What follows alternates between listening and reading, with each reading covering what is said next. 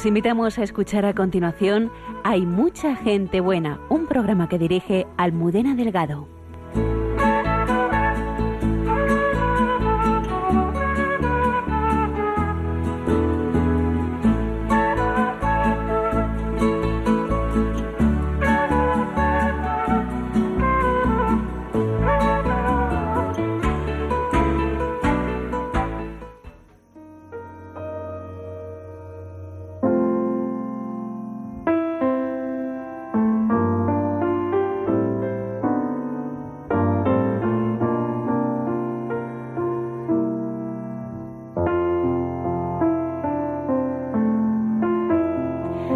12 y un minuto de la madrugada. Bienvenidos al programa Hay mucha gente buena aquí en Radio María. Buenas noches, Padre Javier Mairata. Buenas noches, Almudena, y a todos nuestros oyentes. En control y producción, Antonio Escribano y Lola Redondo. Buenas noches. Hola, buenas noches. Y hoy un programa repleto de, de experiencias de Dios. Sí, bueno, tenemos el estudio lleno tenemos el estudio lleno porque tenemos a varios invitados. Tenemos al padre Federico Hayton, que es sacerdote argentino, abogado y doctorando en filosofía, escritor y bloguero, que soñó de pequeño con ser misionero y desde enero del 2014 es misionero en Extremo Oriente, actualmente en la meseta tibetana. Buenas noches, padre. Buenas noches, padre. buenas noches, Almudena. También tenemos al padre José Enrique Francés, que es sacerdote de la diócesis de Valencia desde hace 11 años y que ha realizado un largo recorrido espiritual y viene a compartir con nosotros su testimonio vocacional. Buenas noches, padre. Hola, buenas noches. Así es. Tenemos también a Blanca. Buenas noches y, bendecido viernes por la noche. Blanca nos va a contar un itinerario que ella describe como del todo a la nada en las cosas del mundo para ir de la nada al todo en las cosas de Dios. Y también nos acompañan Javier, Domingo y María, que están con nosotros, y también Olga, que nos acompañan en esta noche. Que es la mujer de eh, Antonio. Quiero saludar también a los habituales colaboradores de este programa que nos acompañan fielmente cada viernes. El padre Alberto Rollo, consultor de la congregación para la causa de los santos, que nos descubre la vida y la espiritualidad en sus santos de andar por casa de algún santo muy especial entre tú y yo, con la hermana Carmen Pérez y palabras que sanan con nuestro amigo César Cid. Muchas gracias eh, a todos los que nos seguís a través eh, de los podcasts y eh, por vuestros correos electrónicos. Podéis participar en directo en este programa a través de mucha gente buena y las redes sociales están ya preparadas para recibir todos vuestros comentarios que recogerá Lola Redondo. Estoy mucho más esta noche aquí en Hay mucha gente buena.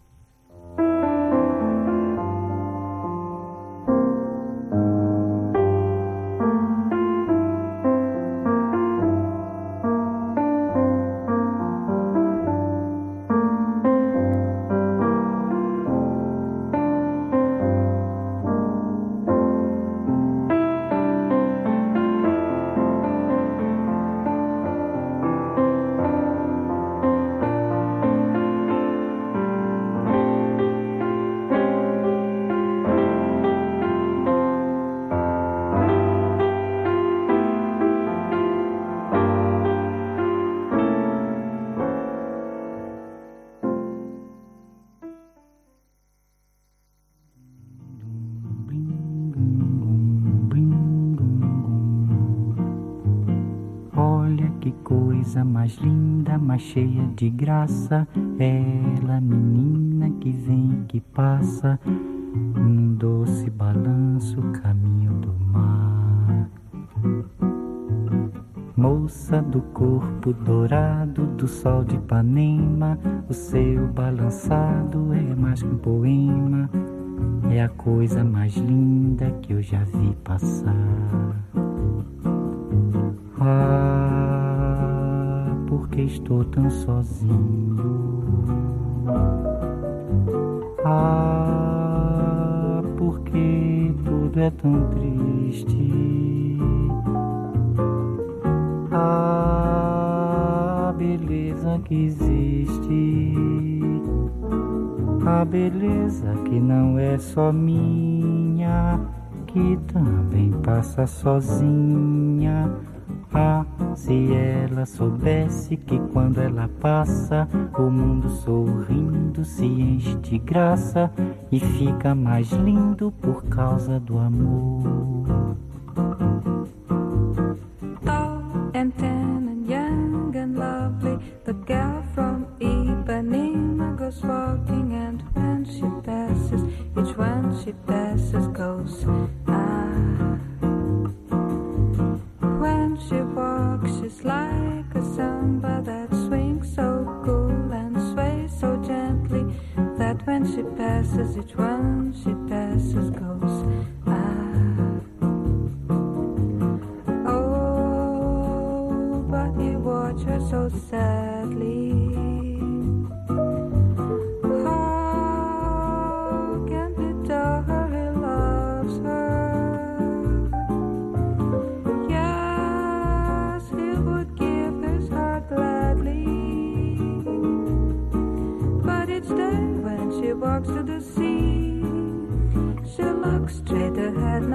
Him tall and tan and young and lovely. The girl from Ipanema goes walking, and when she passes, he smiles,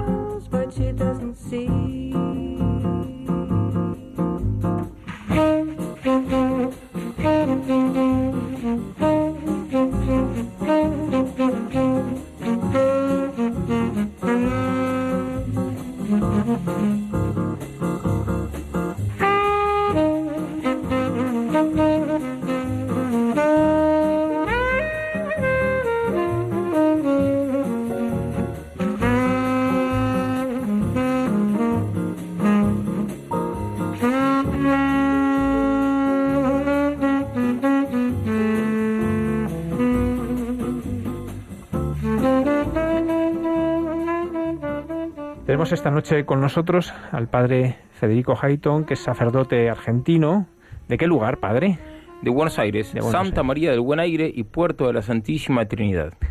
Lo digo porque como también tenemos nuestros oyentes en Argentina, para que sepa dónde viene. Sí, sí. Él es abogado, es doctorando en filosofía, escritor, bloguero, tiene un blog que yo, yo he leído muchas veces, porque es apasionante. Soñó de pequeño, y de eso vamos a hablar, de aquel sueño de, de niño, cómo se ha convertido en una realidad. ¿Cómo ha llegado usted a la meseta tibetana? Bueno, eh, yo tenía nueve años y me estaba preparando para recibir la primera comunión. Y cantamos un canto llamado Alma Misionera.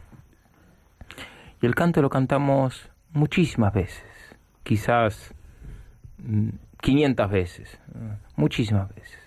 Y nos preparamos para la primera comunión durante un año, teniendo ensayos litúrgicos en la capilla de la escuela. Y al cantar ese canto, me entraron unas ganas enormes de ser misionero. Y tan grande, tan intenso era ese deseo, y tan connatural, que yo creía que, que todos mis compañeros querían ser misioneros. Y me imaginaba, en mi alma de niño, misionando en un lugar muy lejano, donde nadie conocía a Jesús.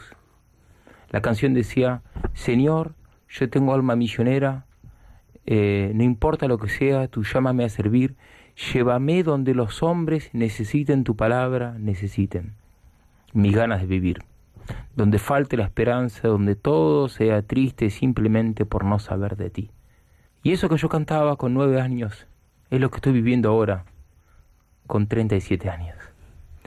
Qué importante lo que se canta cuando se está preparando uno para la comunión. Y, algo, impor- y importante fue que no fue que de tanto cantar se me metió ese deseo, sino que fue el Espíritu Santo que se valió de ese canto, que se valió de esos ensayos litúrgicos, que se valió de la voz de esa catequista eh, que ya falleció para eh, despertarme la vocación misionera.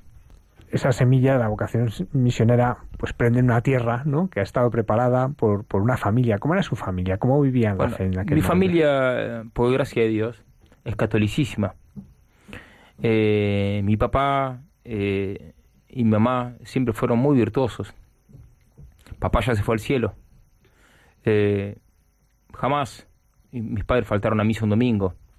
Jamás mi padre dijo, Jamás lo escuché a mi padre decir un, una mala palabra. Eh, jamás lo escuché decir una mentira. Muchas veces pudimos haber entrado a ciertos lugares sin pagar, pero mi papá siempre buscaba dónde estaba el que vendía la entrada para pagar, sea el estacionamiento, sea eh, lo que correspondía pagar. Eh, fui criado en la observancia de los diez mandamientos. Fui criado en el amor a la Santa Madre Iglesia. Mi papá, desde que, yo soy un niño, siempre me enseñó que la única iglesia verdadera es la católica. Y eso se me grabó a fuego en el alma. Incluso en los momentos de, de mayor rebeldía de la adolescencia, que no faltaron, eh, en esos momentos de prodigalidad del Hijo, eh, resonaba en mi alma la certeza absoluta de que la iglesia verdadera es la católica, de que la religión verdadera es la católica. Y jamás tuve la mínima duda de fe. Jamás tuve ni siquiera la más mínima duda de fe. ¿Y por qué? Por Dios, por la Virgen, pero también por mis padres, que me criaron en la divina revelación, el amor a Jesucristo, el amor a la iglesia. Y en esta adolescencia se, se va borrando el sueño misionero, aparece con más fuerza. claro, bueno, hubo, por momentos me lo olvidaba, eh, iba también, por momentos volvía el deseo. Y recuerdo una vez, yo tenía 15 años, y un catequista dijo, para ser santo no hace falta irse a misionar al África, lo cual es cierto. Pero cuando escuché eso, me enojé. Sentía como como que me estaban... Y ese enojo, que fue irracional de mi parte, era porque sentía que Dios me estaba llamando a, ir a misionar lejos. Eh, yo tuve cuatro novias también, eh, pero cuando, pensaba, cuando pensaba en... Ciertamente cuando pensaba en casarme me daba alegría, especialmente cuando pensaba en tener muchos hijos. Quería, quería tener 15, 15 hijos. Y se lo había dicho a mi novia y ella me ha dicho que sí. que está muy bien. Pero, pero cuando pensaba en ser misionero, el gozo era mucho mayor. El Espíritu Santo me llenaba de gozo. Y, y ese gozo que yo, yo imaginaba antes de ser misionero, lo experimento ahora día a día. Puedo atestiguar que todos los días de mi vida soy inmensamente feliz en mi vocación misionera. ¿Y cómo surge esa llamada en la que ya lo deja todo, deja... Y bueno, eh, fueron, reconozco que eh, fueron varios los momentos en los que decía que sí, después, bueno, eh, me distraía, después volvía a decir que sí, y mm, creo que el momento más difícil fue la última novia, que era muy linda y muy buena. Eh, pero al final me decidí completamente, porque fue, un día momento decisivo fue haber ido a rezar en la Catedral de Buenos Aires ante el Santísimo Sacramento y haber recordado el principio fundamento de San Ignacio. El hombre vive para alabar, hacer reverencia y servir a Dios nuestro Señor y mediante esto salvar su alma. Y todas las demás cosas que hay sobre el haz de la tierra eh, son buenas tanto cuanto me ayuden, me ayuden a este fin y deben ser rechazadas en tanto cuanto me alejen de este fin. Y cuando pensaba en el principio fundamento, que es el sentido de la vida, el hombre vive para alabar, hacer reverencia y servir a Dios nuestro Señor. Cuando pensaba en eso, decía, bueno, entonces toca ser misionero. Cuando pensaba en el fin para el que fuimos creados, todas las demás cosas pasaban a un segundo plano. En el tiempo en que se está formando ya para ser sacerdote, que sigue creciendo ese deseo misionero. Sí, ciertamente. Llegué la primera semana, cuando era un postulante, eh, llegué y le dije a los superiores, quiero ir a misionar al Tíbet o a la Meca. Y ese deseo, siempre por gracia de Dios, se mantuvo en el alma. Y de hecho todos me conocían en la congregación porque quería ir al Tíbet. A mí, Padre Federico, me gustaría que compartieras con los oyentes cómo es tu relación con el Señor. Porque ahora que nos estás contando tu historia parece muy normal, eh, pero no es normal que después de tener cuatro novias, vivir una adolescencia en el mundo, ¿no? Con ese deseo misionero, ¿no? Pero, pero en medio de, bueno, viviendo en una sociedad normal, con los deseos y sueños de cualquier adolescente, cualquier joven, ¿y ¿cómo es ese rostro que tú descubres para dejarlo todo, ¿no? Porque el Señor, eh, en este mes además que estamos celebrando el Sagrado Corazón, eh, es, es, es un ser de carne y hueso, ¿no? Ciertamente. Es un Cristo vivo, ¿no? Entonces, ¿cómo es ese proceso de enamoramiento, de conquista, de seducción? ¿Y cómo es ese rostro que tú vas descubriendo? Bien, yo creo que el Señor se revela a cada uno según es cada uno. Por ejemplo, a, a una mujer que está buscando el amor de su vida, quizás el Señor se le revela como su divino esposo o como el gran amante. A un, eh, a un niño que está buscando ternura se le revela como un, par- como un padre tiernísimo. En mi caso, eh, siempre tuve un gran amor a la aventura. Y, y siempre tuve un gran atractivo por, por los héroes. Y entonces Dios se me, me, me- mostró, Jesucristo me mostró ese aspecto suyo de un modo particular. Me most- eh, se me presentó como, como el héroe de los héroes, como el máximo héroe, como el sumo capitán, como aquel que nos invitaba, que me invitaba a la máxima aventura, aquel que me invitaba a la máxima epopeya, aquel que me invitaba a dejarlo todo, a navegar mar adentro, a conquistar pueblos enteros para él, eh, el, el sumo capitán de los buenos que nos llama a librar eh, batalla heroica contra el mal para la salvación de todos, para la mayor gloria de Dios. Eh, esa fue mi experiencia concreta de Cristo. Es verdad, Padre Federico, y ahora mismo, además en el cine que hay tantas películas de superhéroes, estamos todo el día con películas de superhéroes, y es verdad, es que el Señor es un superhéroe, y Él te deslumbró. Ciertamente, ciertamente. Y me, me deslumbró máximamente bajo ese aspecto. Héroe de héroes, muere, muere, por, muere por nuestra salvación. Se hace hombre. Fulton Sheen dice, todos los hombres nacemos para vivir. Pero Jesucristo, Jesucristo fue el único que nació para morir. Ese es el, es el sumo heroísmo, es el- un heroísmo inconcebible. Y bueno, ¿y, y por qué el Tíbet? Y bueno, eh, cuando primero Dios me puso ese deseo enorme de misión. Y, y cuando pensé, bueno, a ver, ¿a dónde voy a ir a misionar? Y pensé, bueno, donde me manden los superiores. Bueno, Pero- esto ya después de, de reali- o sea, hacer tu seminario. No, no, no, al revés. Ah, durante el seminario. No, no, al revés. Eh, cuando era laico todavía, y me decidí, bueno, voy a entrar al seminario. Primero me decidí a ser misionero. Después, para ser un mejor misionero, esto es para poder dar los sacramentos, dije, bueno, voy a ser un misionero sacerdote. Pero yo primero consideraba la posibilidad de ser misionero durante unos 10 años como laico y después casarme. Después dis- discerní, bueno, no. Eh, porque yo tenía mucho deseo de casarme y tener hijos. Eh, pero pues después descubrí que Dios me llamaba a, a una entrega completa a la misión, para siempre. Y, y bueno, y cuando dijo, bueno, voy a ser misionero, está decidido, voy a entrar al seminario. Y ahí dijo, bueno, pero ¿a dónde voy a ir a misionar? Y pensé, bueno, a donde me manden los superiores. Bueno, está bien, pero sentí un impulso. Bueno, pero ¿a qué lugar me gustaría ir? Y, y bastó que piense dos segundos, dos, tres segundos, y se me vino, se me representó en mi alma. Se me representaron tres lugares. El Tíbet, Bután y la Meca. Ahí vino el deseo. El Tíbet y Bután están al lado, son prácticamente lo mismo. ¿Y cuál es el primer destino al que le envían? Porque no es el Tíbet, ¿no? No, no, primero me mandan, bueno, estudio en Argentina, eh, de ahí me mandan a, a Roma, y en Roma me dicen, bueno, está muy bien que te hayas ofrecido a misionar a lugares lejanos, pero tú te tienes que dedicar a hacer el doctorado y a ser profesor y al apostolado intelectual. Y fue muy duro eso para mí, pero lo acepté como la voluntad de Dios.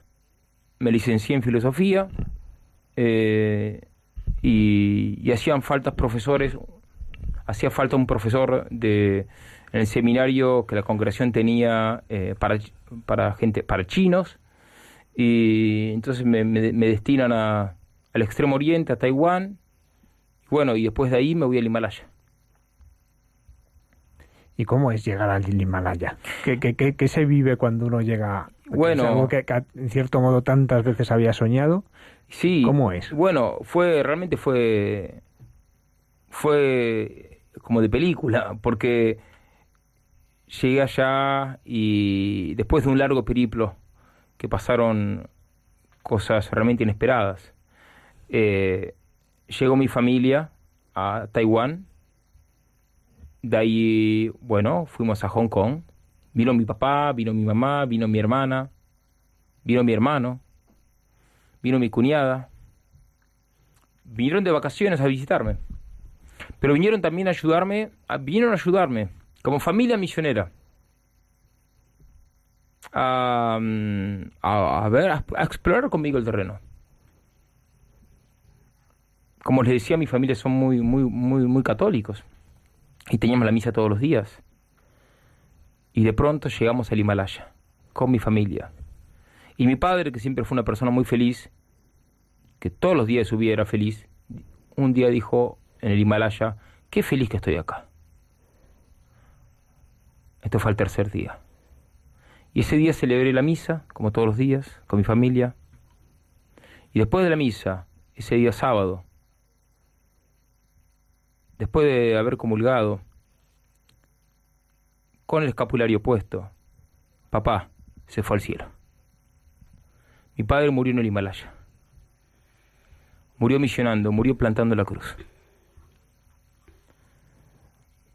Y después de eso, al otro día fuimos a Calcuta, a la casa de los agonizantes. Y una monja, la Madre Teresa de Calcuta, me dijo, su padre fundó la misión en el Himalaya.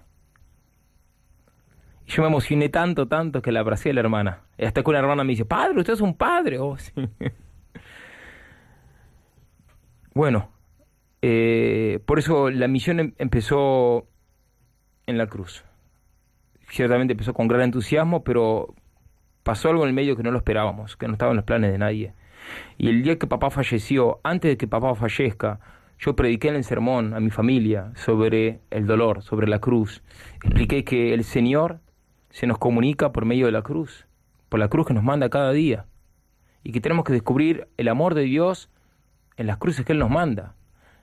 Lo hice siguiendo el libro del Padre Causade, el libro del abandono en la divina providencia, muy, muy recomendable. Y eso que yo había predicado, eso que nos enseñaban en el seminario, eso que uno, uno repite a veces sin pensarlo tanto, lo tuve que vivir en carne propia ese mismo día, cuando papá partió en nuestros brazos. Y a papá no le gustaban los hospitales. Fue, se vio el amor de Dios en esto, la providencia perfecta de Dios, porque mi papá no hubiera aguantado morir en un hospital. Él, le gustaba, eh, eh, él murió en nuestros brazos, literalmente, él se derrumbó en nuestros brazos. Él murió misionando, él murió viviendo una aventura grande, él, le encantaban las aventuras. Él murió abrazado a su familia, él murió después de una vida heroica, él murió recién comulgado, él murió con el escapulario puesto en día sábado, y como todos sabemos, por, en virtud del privilegio sabatino, aquel que muere con el escapulario en día sábado no pasa por el purgatorio. Y Entonces ahí empieza la misión. Ahí empieza la misión, así empieza. Ve la, ve la señal de Dios en ello. ¿Y cómo, ¿Cómo es la gente de allí a los que tiene que lle- lle- llevar la palabra? Bueno, la, la gente, la gente allí, eh, hay tribus, hay tribus. Yo estoy en el lado indio de la meseta tibetana, no en el lado chino. Desde el punto de vista, del punto de vista biogeográfico, se la puede llamar eh, tibetana. Eh, allá hay- está la tribu Rong, está la tribu Butía, está la tribu, están la tribu Moli también eh, que pican piedra, viven en carpas, hacinados en condiciones infraanimales, porque viven hacinados, sufriendo mucho. Eh, y después de la tribu Ron, que ellos creían en, en un solo Dios creador, pero eh, luego fueron colonizados por los budistas tibetanos y un poco por la fuerza o- se convirtieron al budismo y se están olvidando del Dios creador. Entonces yo les voy- yo lo que hago es les explico que ellos históricamente creían en un creador, en el creador, pero que al hacerse budistas se olvidaron del creador, porque el budismo, hay que decirlo, el budismo es ateo. El budismo no cree en Dios.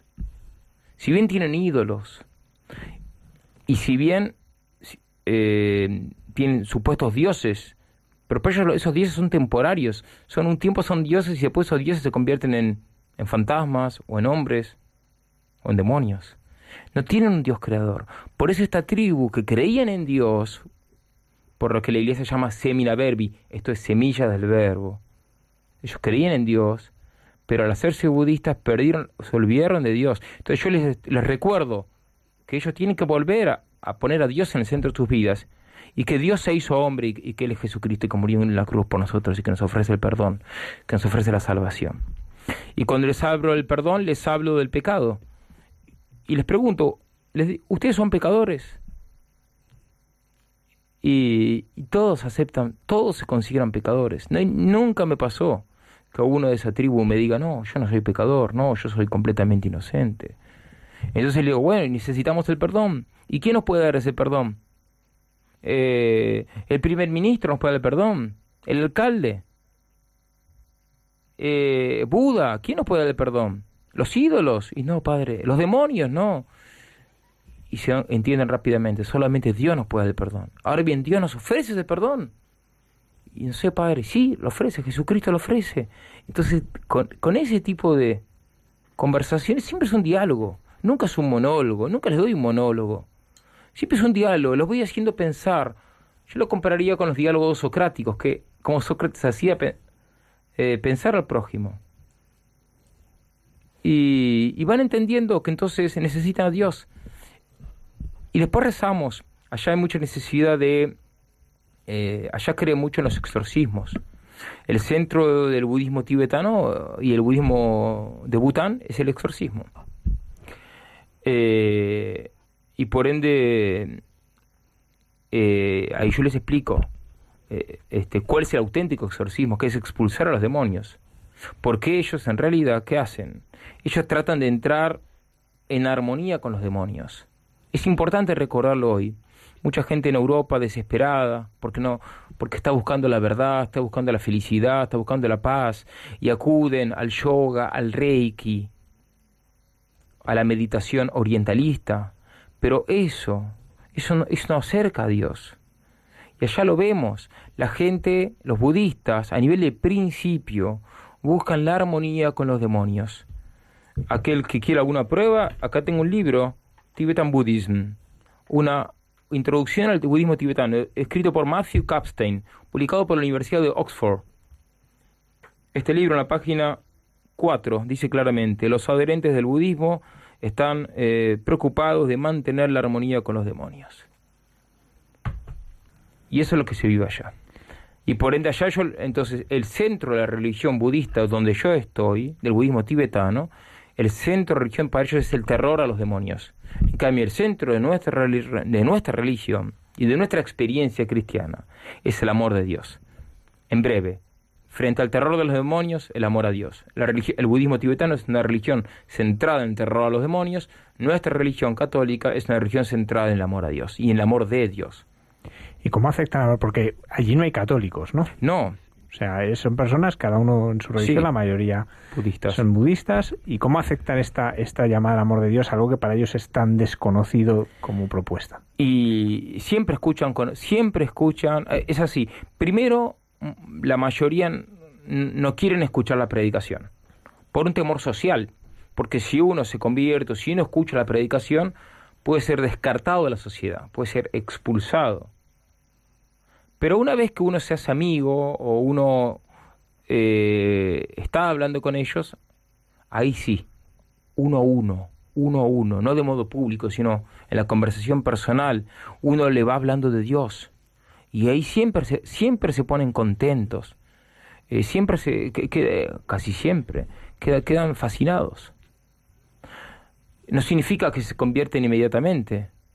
Generalmente es un proceso la conversión en estos lugares. Se van acercando. Entonces uno reza por ellos, van escuchando sobre el amor de Dios. Voy a contar un ejemplo concreto una profesora de nuestra escuela, es budista y ella va a todos los brujos, bueno, hace todos los rituales más tradicionales del budismo y si bien, bueno, el budismo no tiene brujos, pero ella también va a brujos. eh, y, y no quería hacerse cristiana y estaba lejana del cristianismo, por una cuestión social. Pero un día un niño, una niña, eh, no quería eh, quedarse en la escuela, era una niña muy chiquita. Entonces una monjita fue, una monja mexicana que fueron a ayudarme por dos meses, una monjita le dijo, no hay, no hay problema, yo voy a rezarle a Jesús para que la niña quiera quedarse en la escuela. Y fue, hizo una oración, hizo una oración muy breve la hermana, y a partir de ahí la niña inmediatamente se puso contenta y se quedó en la escuela. La profesora budista se quedó impactada. ¿Cómo es que eh, por una oración tan breve a Jesucristo cambia esta niña? Y a partir de ahí empezó a, a predisponerse de modo favorable al cristianismo. También cooperó mucho con una chica de Francia, vino a ayudarme, y esta, esta joven le enseñaba el rosario a los niños de la escuela, a los niños budistas. Y los niños empezaron a rezar el rosario. Y como esta chica era tan santa, entonces la profesora se vio atraída, la profesora budista, y le pidió que por favor le enseñe el rosario. Y la misma profesora budista después les enseñaba el rosario a los niños budistas. Cuando la, profesora, cuando la chica francesa se había vuelto. Después, un día, hablando con esta, con esta, con esta profesora, me empezó a contar de lo- los dramas que habían y me, y me confesó que en la aldea había muchos fenómenos diabólicos. Por ejemplo, lo que, lo que nosotros conocemos, portazos, cuando inexplicables, ruidos, ruidos de pasos, o fenómenos eh, que no se explican eh, humanamente.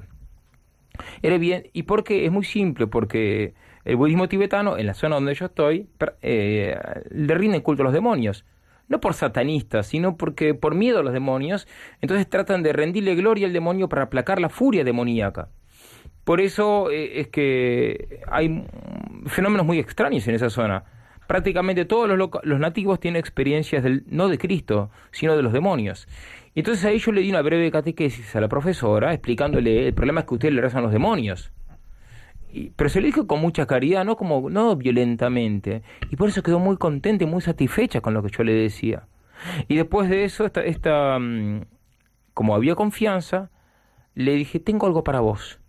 Y le, y le leí, le leí un escrito que yo hice, muy breve, de dos hojas, resumiendo la fe católica.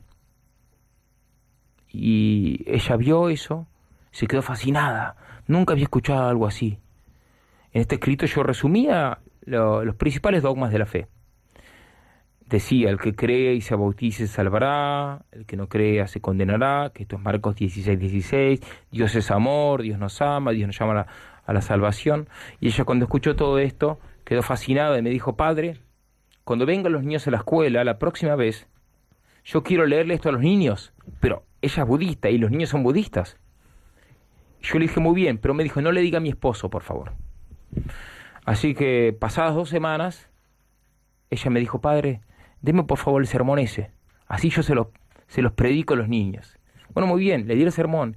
Y ella, siendo budista, le predicó los principales dogmas de la fe católica, incluido Marcos 16, 16. Se lo predicó a los niños, a los niños budistas, y lo hizo en público. No lo hizo uno a uno, en público.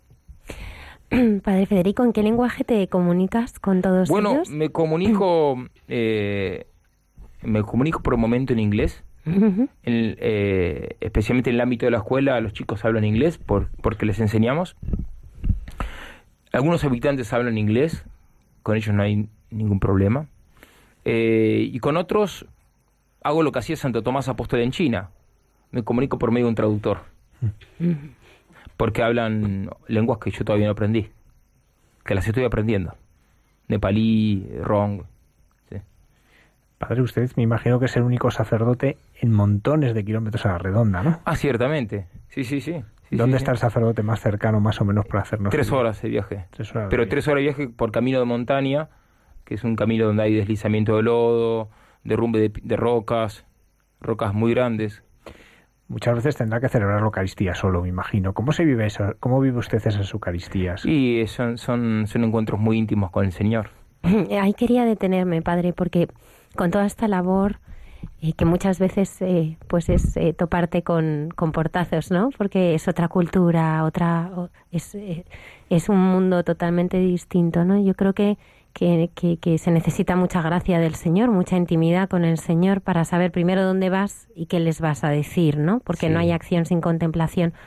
¿Cómo ha crecido eh, tu relación con el Señor en esa intimidad? Porque supongo que también son momentos, como decías, de intimidad y de crear espacios de silencio en medio de, de- de- de- de toda esta montaña, eh, eh, donde el Señor seguramente se hace también muy presente, ¿no? Sí, eh, cuando yo estaba en Taiwán estaba todo bastante seguro.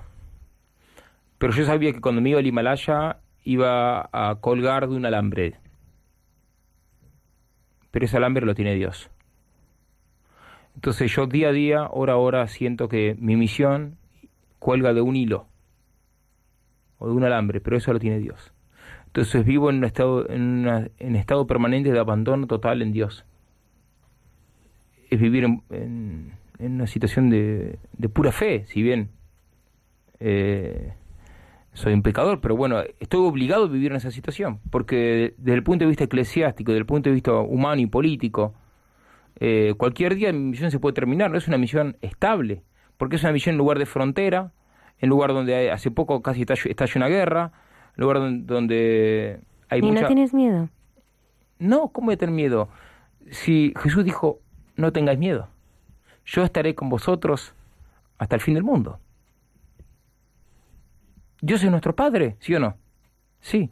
¿Y Dios, es omnipotente o no? Sí. Y bueno, entonces, si nuestro Padre es omnipotente, no tenemos nada que temer. Y nuestra Madre Santísima, la Virgen Santísima, ella, San Alfonso María Ligorio, dice que Dios es omnipotente por naturaleza, pero la Virgen María es omnipotente por gracia. Por ende, es imposible tener miedo. Hablando de la Virgen María, ¿cómo, cómo presenta la, la Virgen María a estas personas eh, que, que me imagino que resulta tan extraño? Bueno, es, eh, la Virgen María es la primera apóstola ahí. Mm, por ejemplo, es como, a veces, como que yo no necesito hablar de ella, ella ya se encarga. Eh, la gente, por ejemplo, está fascinada por el rosario. No saben quién es la Virgen María, intuyen que es algo sagrado, intuyen, saben que es algo católico, algo cristiano, porque soy el que lo reparte. Pero basta que vean rosarios que ya vienen corriendo a pedirme rosarios. Los rosarios me suelen durar unos minutos.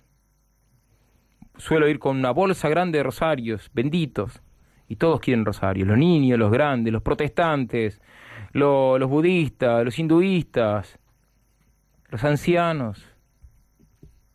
Eh, y en el colegio a los niños les inculcamos, les enseñamos la doctrina, el catecismo, pero también, pero principalmente les, les tratamos de inculcar un gran amor a Jesús y a la Virgen.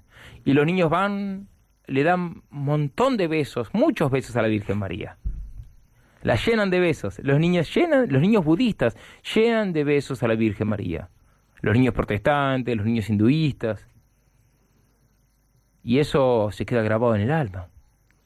¿Y cómo ha crecido su relación con la Virgen María en esta misión? Y bueno, ella es la, ella es la reina de la misión. Y, y ahora eh, lo que quiero hacer es este es esto, a ver qué les parece. Eh, tengo esta idea. Eh, así como la Virgen Guadalupe aparece con rasgos de los aztecas, eh, así como la, imagen de nuestras eh, en China de la Virgen de China la emperatriz de China aparece con rasgos chinos, en África hay una imagen de la Virgen Negra. Yo pensaba, bueno, habría que hacer una imagen de la Virgen con, con rasgos rong, con rasgos de la tribu local y con el vestido de la tribu local. Que tenga el niño Dios también con el- los rasgos de la tribu Rong y con el vestido Rong y pero hacer la imagen de madera, pero con, con vestido de tela. Eh, creo yo que eso, no sé qué le parece, padre. Eso se llama inculturación, que cuántas imágenes hay preciosas. A mí, a mí Y- hay una japonesa que me encanta, con kimono, que es una preciosidad. Y yo creo que hasta ahora no hay ninguna imagen pública de la Virgen en esta zona. Va a ser la primera. y no hay ninguna imagen pública de Cristo. Entonces ahora va a venir un carpintero, eh, que es un artesano, y yo le voy a pedir que haga esta imagen. Después les cuento. Seguro que en su blog podremos ver las Sí, fotos sí, sí, sí, cuando la tengan. Eh, Padre, eh, ¿cuál es su escena? Porque uno normalmente uno pues tiene alguna escena del- Evangelio que le llama especialmente. ¿Cuál es la escena del Evangelio que ahora en este momento concreto, en esta vida de misión, más le toca el corazón? Y cuando el Señor... eh, lo voy a leer. Siempre viene bien leer la palabra de Dios. La palabra de Dios es espada doble filos. Nuestra palabra es falible, pero la de Dios no lo es. Y si los- también los que están oyendo este programa pueden también abrir la escritura, Mateo, capítulo 28, eh, versículo del 16 hasta el 20. Los once discípulos se fueron a Galilea, al monte donde Jesús les había ordenado. Y en viéndole le adoraron, ellos que antes habían dudado. Y acercándose Jesús les habló diciendo, Se me dio toda potestad en el cielo y sobre la tierra. Id, pues, y amaestrad a todas las gentes, bautizándolas en nombre del Padre y del Hijo y del Espíritu Santo, enseñándoles a guardar todas cuantas cosas os ordené. Y sabed que estoy con vosotros todos los días hasta la consumación de los siglos. ¿Y cómo predica este Evangelio allí? A estas personas, ¿cómo les habla de él? y les hablo de él, eh, les digo, muchas veces empiezo del pecado. Muchas veces empiezo, empiezo por el pecado.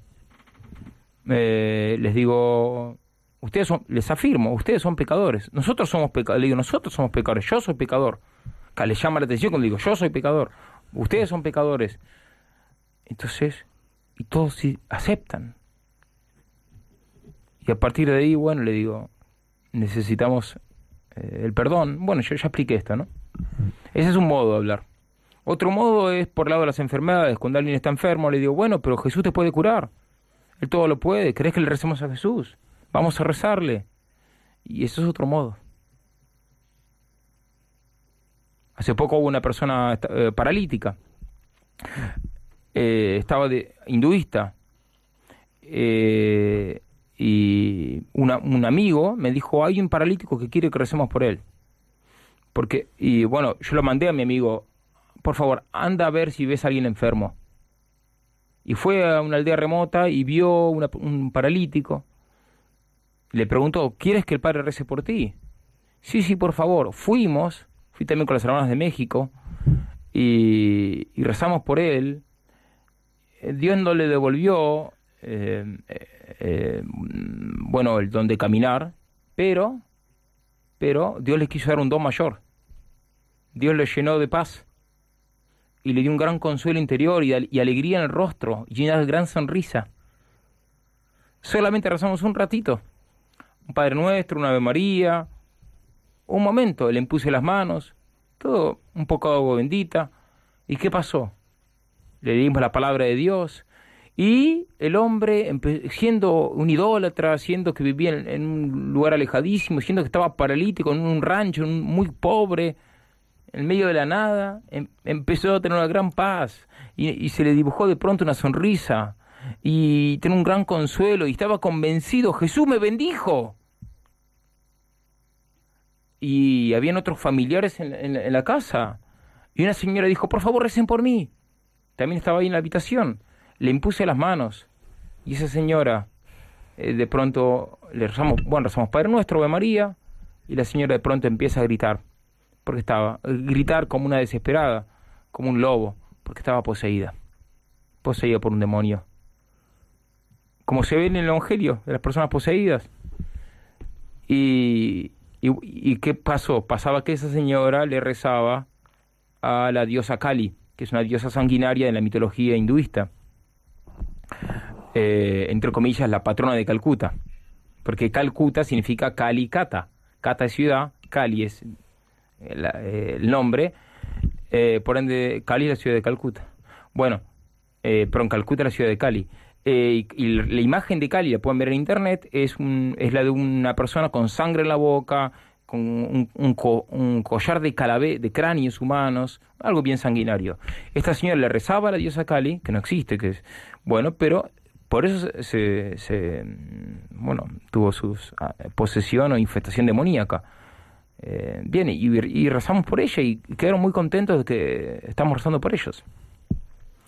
Padre Federico, gracias por hacernos ver que el Evangelio es algo vivo, ¿no? Eh, usted lo que nos ha contado son escenas del Evangelio que se viven hoy en la meseta tibetana, Sí. pero en el fondo es eso, ¿no? Sí. Nos lo contaba ahora, ¿no? Pues Jesús que va y cuando cura y por lo mismo está viviendo y queremos agradecerle y, y bueno, y por supuesto asegurarle las oraciones de todos nuestros oyentes, que ahora ya sabe que su misión tiene montones de padrinos y madrinas que van a rezar por usted. Muchas gracias. Por la Eh, lo necesitamos. Hay gente que por ahí sufre del calor, o del frío, o de enfermedades, o de tensiones.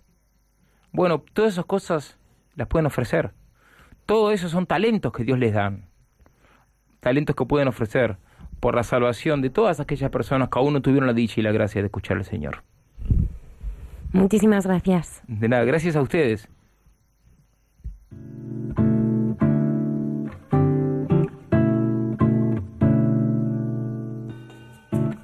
Pauvre poisson, pauvre poisson des mers du sud, égaré dans de froids courants, goûtant le poivre et le safran, béatitude. Tu t'es perdu dans le triangle des Bermudes d'une fille sage au jupon blanc.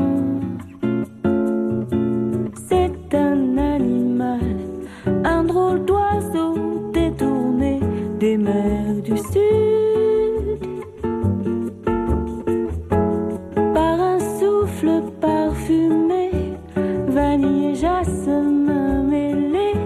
Un drôle d'oiseau des mers du sud. Pris dans les glaces de tes yeux.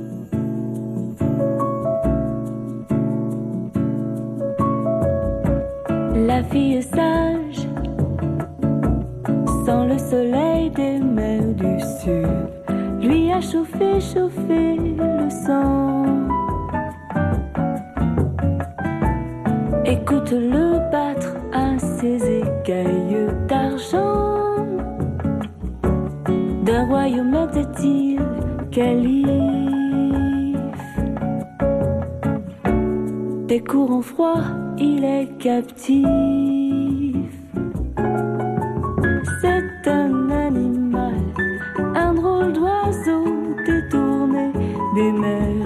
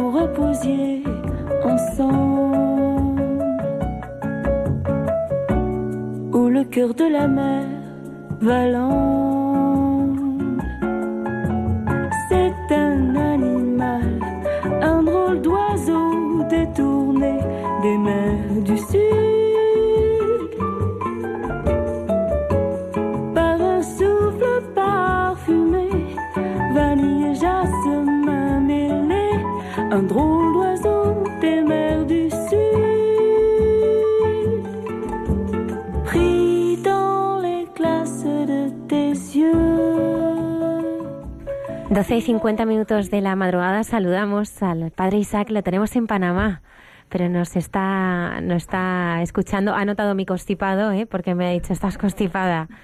Y, y si le mandamos eh, un abrazo fuerte, estará el próximo viernes con nosotros. Argentina, Panamá, el Himalaya, Taiwán, vamos, estamos haciendo un viaje esta noche, pero vamos muy cerquita, ya no vamos a Valencia. Vamos a Valencia, ¿verdad? Sí. Tenemos al padre José Enrique Francés, que es sacerdote diocesano de Valencia desde hace 11 años, y a Blanca Llantada Sacramento, que también es valenciana. Y bueno, pues vamos a, a escuchar cómo nos cuentan el itinerario de amor que Dios está haciendo con ellos. Eh, padre José Enrique, eh, acabamos de escuchar cómo el padre Federico nos contaba su, vocación, su llamada. ¿Cómo fue su llamada? Pues bueno, mi llamada, la verdad es que eh, yo entré al seminario a los 34 años, pero mi vocación no es una vocación tardía, sino fue una respuesta tardía.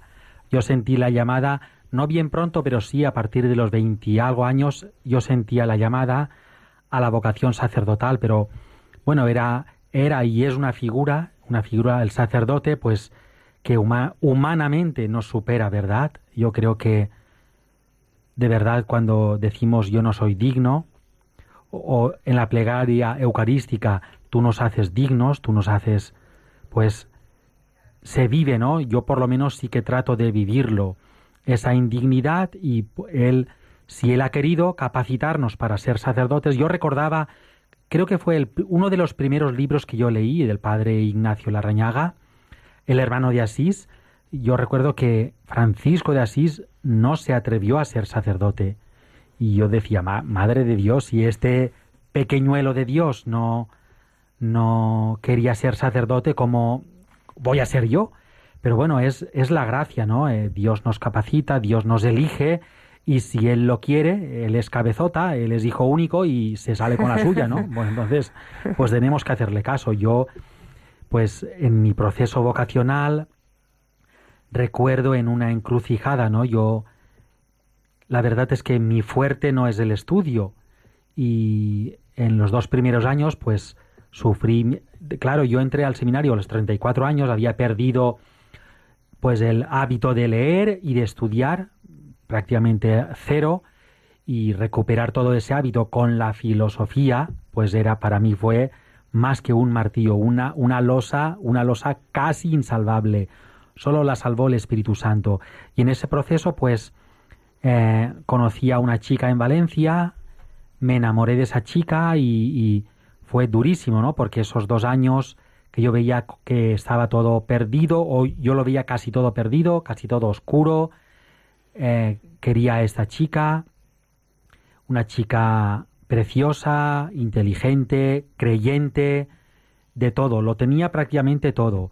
Y yo con, pues, la verdad, con los estudios demasiado cuesta arriba, pues bueno, tuve una pequeña experiencia, ¿no? no como dice San Pablo, no sé si dentro o fuera de mí, pero viví una, una experiencia, unos, unos pocos segundos, que el Señor me habló fuertísimo al corazón y me dijo, bueno, pues yo tenía todo pensado en dejarme, en dejarme todo.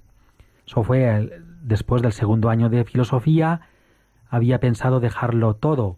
Y bueno, yo ya tenía todo planificado, llamar al rector, don Rafael, y explicarle todo.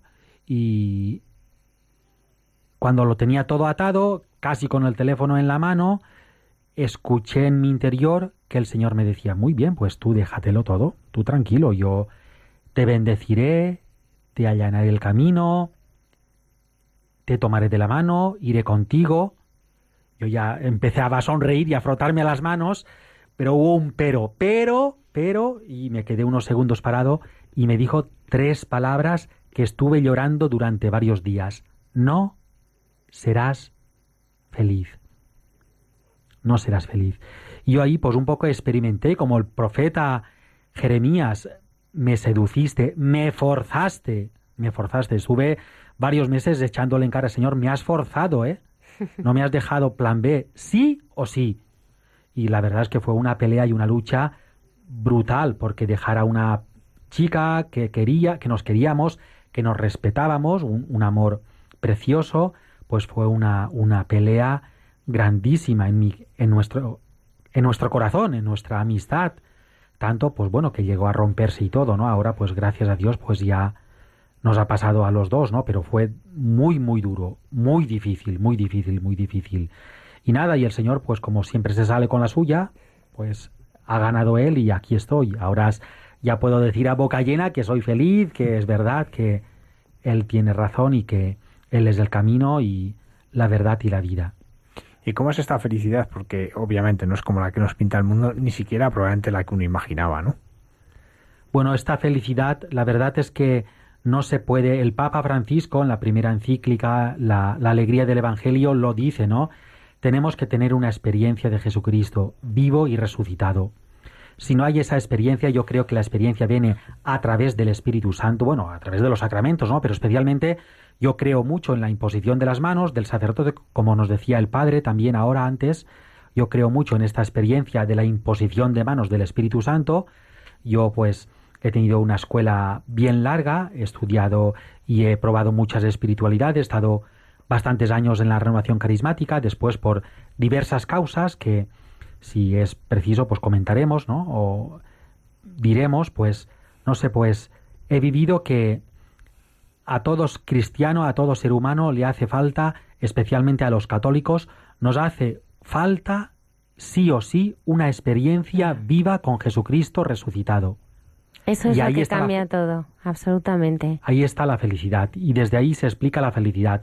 Y puedes vivir en la mayor de las miserias, en la depresión, en la cárcel, en la, en la oscuridad, en la ceguedad y por dentro, por dentro eres feliz porque el Espíritu Santo te lo permite. Padre, pero hay muchas personas quizá que nos están escuchando y entonces esto dirán, bueno, es que me, me suena, me suena a chino. O sea, ¿cómo se tiene una experiencia con el Señor?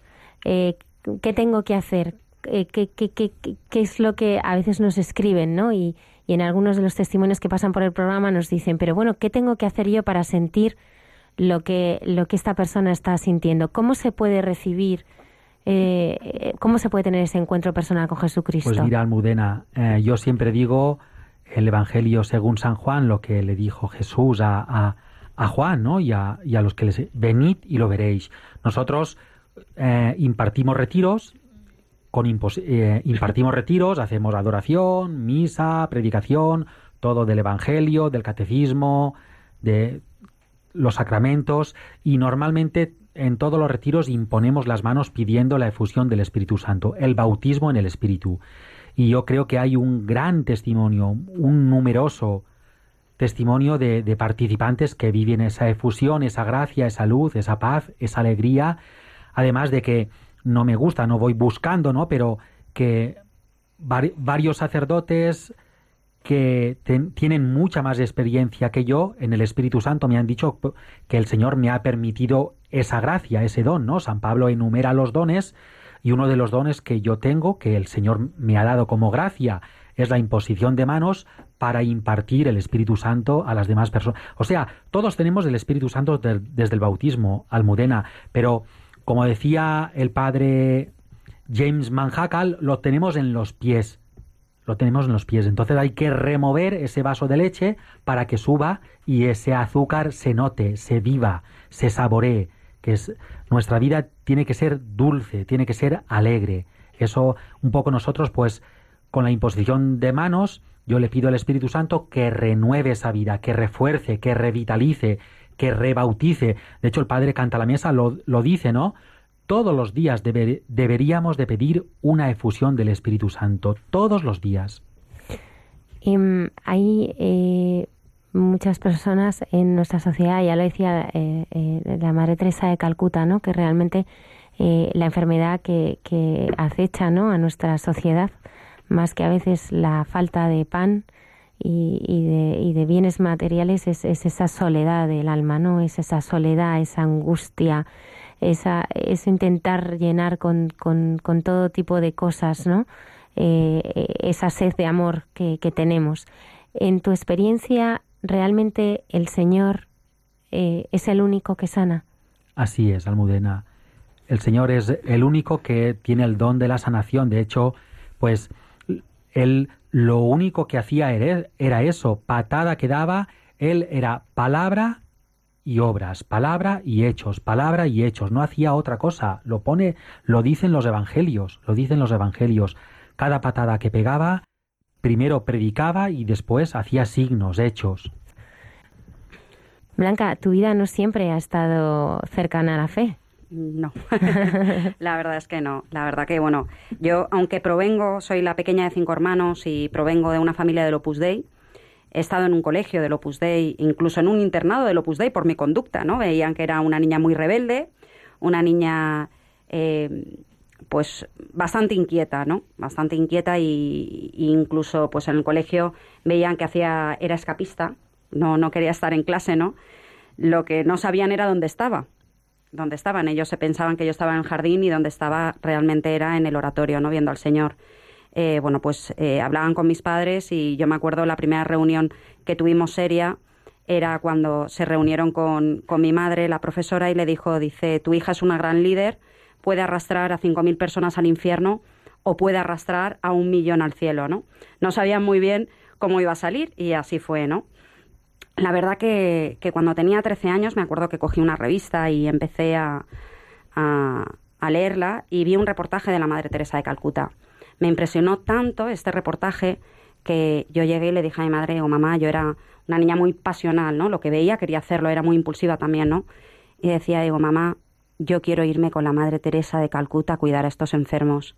Y mi madre me miró y me dijo, ¿qué estás diciendo? No, no es posible, no, no no, no, tienes 13 años, no, no sabes lo que estás diciendo. Entonces ahí lo dejé un poco, no, no, fue como algo de, bueno, pues esto es que es algo que no, no, no tengo, no tengo que tener, ¿no? No, no tengo que hacer. Y, y bueno, me vino un fuerte golpe en mi vida porque mi hermano, cuando yo tenía 15 años, mi hermano tuvo un accidente de moto.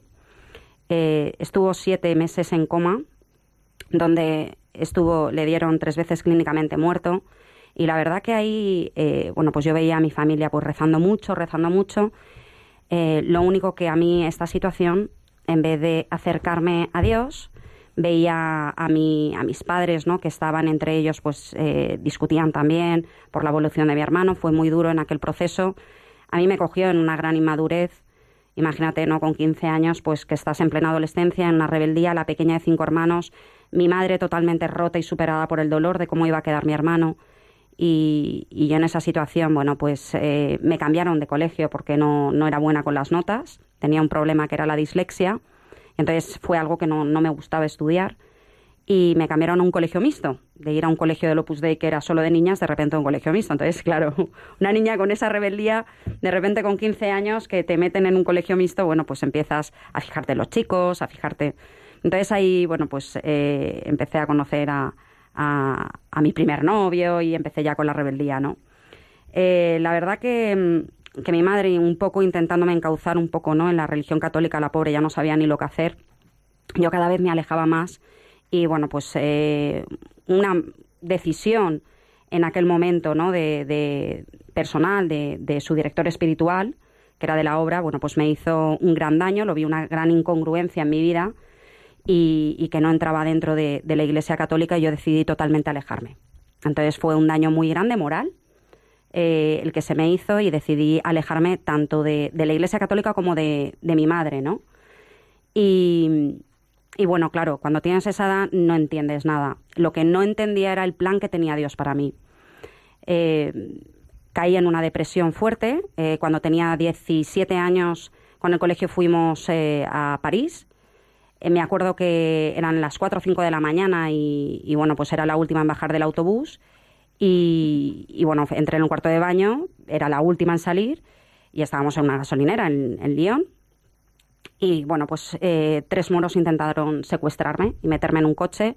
Cuando ya estaba casi metida en el coche, pues salieron corriendo de la gasolinera el sacerdote, el perdón, el, el profesor y otro alumno que estaban tomando un café en un famoso 7-Eleven, no sé si os acordáis de aquella época y, y bueno, pues eh, gracias a Dios, eh, siempre lo he dicho, ¿no? Me ha protegido y siempre he tenido un ángel detrás porque tuvimos que esperar a, la policía francesa.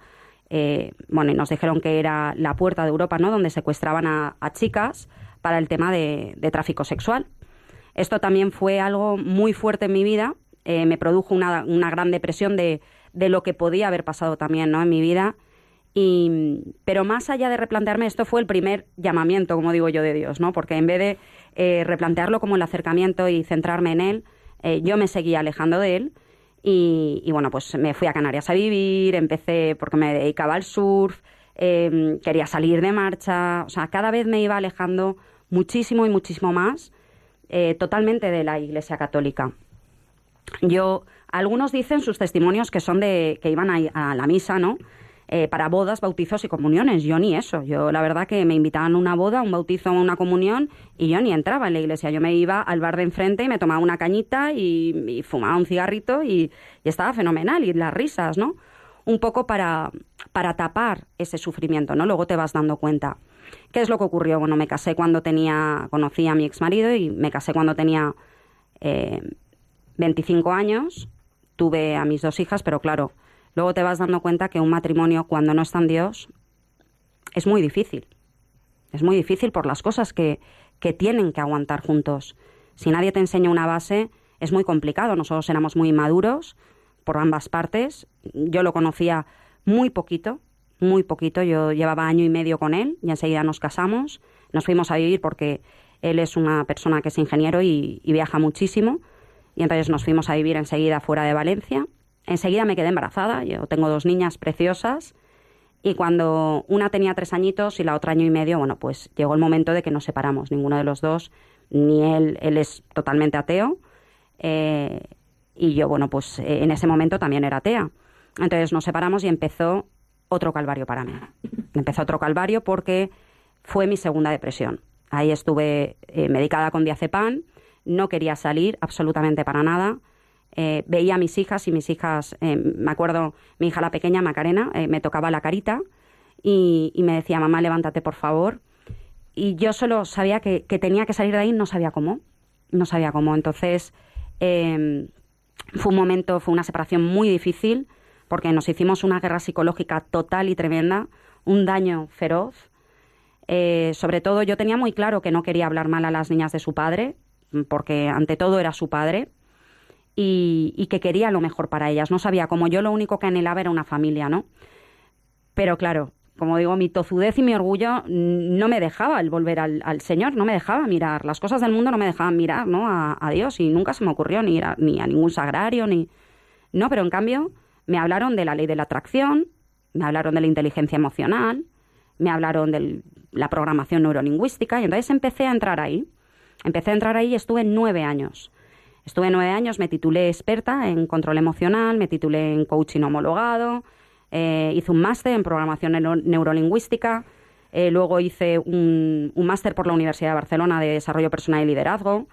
Estuve tocando muchos temas donde se tocaban el yoga, el reiki, el tantra, y yo pensaba que eso era eh, las herramientas para el sufrimiento. Era, es, es, muy gracioso porque yo ahora explico, ¿no? El eslogan para mí era eh, el dolor es inevitable, pero el sufrimiento es opcional. Eso era el eslogan que realmente me estaban, eh, o sea, que yo vendía y que, me vendía a mí el mundo, ¿no? Pero hubo un, una cosa que era curiosa y era que incoherentemente, con todas las personas que trabajaba sobre este tema, nadie nadie, absolutamente nadie, tenía en su vida personal nada de lo que estaba predicando. Todo el mundo hablaba del amor, nadie tenía amor. Si podían, te pisaban, eh, te quitaban los clientes, eh, hablaban de la inteligencia emocional. Nadie tenía inteligencia emocional. O sea, pisabas un pie y ahí eh, te salía, vamos, o sea, vamos, o sea, empezaban. Es algo increíble, ¿no? Y, y fue algo que dije, aquí hay algo que no me cuadra, ¿no? Esto, esto no es lo que busco.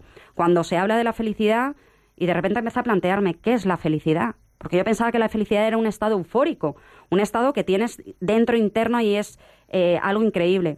Y me di cuenta de que, de que eso no era, ¿no? También fue gracias a, que pude, tuve la, la, obtuve la nulidad eclesiástica y yo no era católica, toda, o sea, no era, no era conversa, ¿no? Pero el Espíritu Santo, como digo, siempre va actuando y tiene un porqué. Y, y, sabía que quería obtener la, la, nulidad eclesiástica y cuando me preguntaron el por qué, yo dije, porque no quiero tener nada atado aquí en la tierra con esta persona y que esté atado también en el cielo. Yo hay algo que tengo que desatar en la tierra y en el cielo. Y yo no creía en Dios, o sea, yo era algo que no... Y bueno, pues encontré a una persona con la que rehacer mi vida, eh, un empresario, y estuvimos seis años juntos viviendo. Las niñas lo aceptaron muy bien y me pidió que me casara con él. Entonces, bueno, pues eh, un mes y medio antes de la boda, pues me dijo prácticamente que no, que no estaba preparado. Nosotros vivíamos, vivíamos en, en un estatus social alto. Eh, pues habíamos viajado a la India, a una boda, eh, habíamos estado en Nueva York varias veces, o sea, no, no nos faltaba económicamente de nada, ¿no?